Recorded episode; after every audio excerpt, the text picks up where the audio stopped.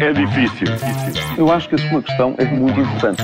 Eu não lhe vou responder essa pergunta porque não me apetece. Ficará eventualmente a pergunta no ar. É uma boa pergunta essa.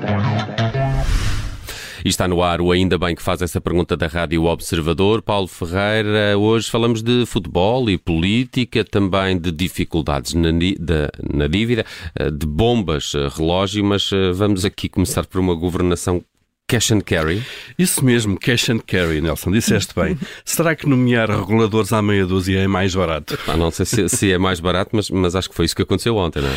Foi mesmo, foi. De uma assentada foram seis, seis membros, seis membros de administração de, de entidades reguladoras da área financeira que tomaram posse. Foi para a Comissão do Mercado de Valores Mobiliários, que supervisiona o mercado de capitais, e também para a ASF, a Autoridade de Supervisão de Seguros e Fundos de Pensões. Bom, e hoje continuam as tomadas de posse posse por atacado, vão tomar posse cinco elementos eh, para a administração do Banco de Portugal. Bom, não se pense que estas substituições ocorrem agora em simultâneo, porque os mandatos dos, dos antecessores também acabaram em simultâneo por estes dias. Nada disso. Alguns destes órgãos estão há mais de três anos, três anos incompletos, porque o governo não tinha encontrado tempo ainda, ou vontade, talvez, para nomear novos elementos.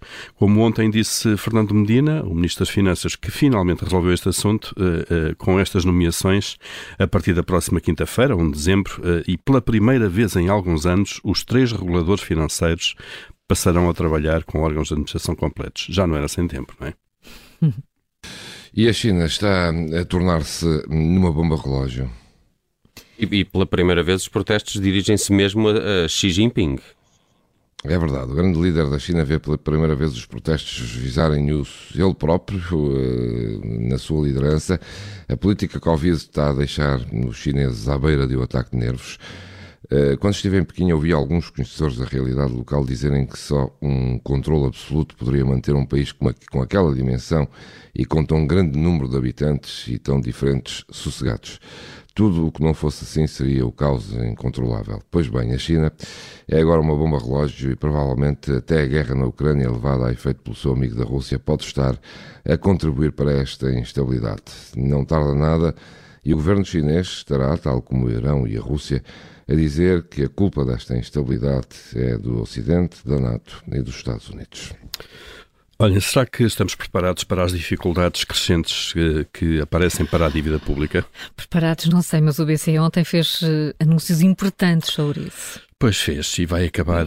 Vai uh, doer. Vai, vai doer, vai acabar. Já está a doer com a subida uhum. dos juros, agora vai acabar o, o, regime de apoio que nos últimos anos o, o, BCE, o Banco Central Europeu, deu aos países da zona euro.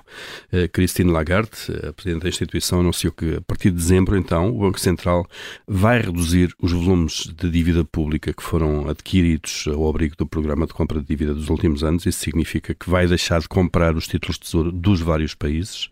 No fundo, era um sistema de financiamento indireto eh, que foi fazendo aos Estados e que ajudou a manter os juros baixos.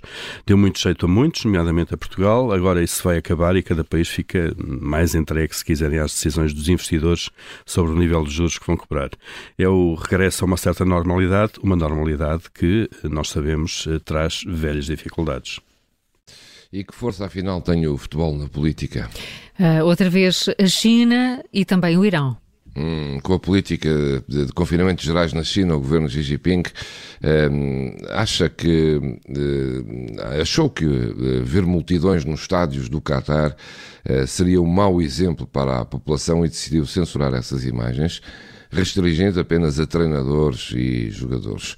O que é, na verdade, incrível para quem vive numa sociedade democrática como nós e vê isto. Ora, no Irão, o governo entusiasmado com a vitória da seleção no Mundial decidiu libertar 700 pessoas que foram detidas na sequência das manifestações pela morte de Masha Amini. O governo reconheceu mesmo que esse foi o motivo. Vamos ver se, caso a seleção de Carlos Queiroz não ganhe o próximo jogo e foi, fique fora do Mundial, se não voltam estes e outros para a prisão. É isso mesmo. As perguntas que lançam à atualidade desta terça-feira, sempre com o Paulo Ferreira e o Júlio Magalhães, nas manhãs 360. A questão é difícil. Eu acho que a sua questão é muito importante. Eu não lhe vou responder essa pergunta porque não me apetece. Ficará eventualmente a pergunta no ar. É uma boa pergunta essa.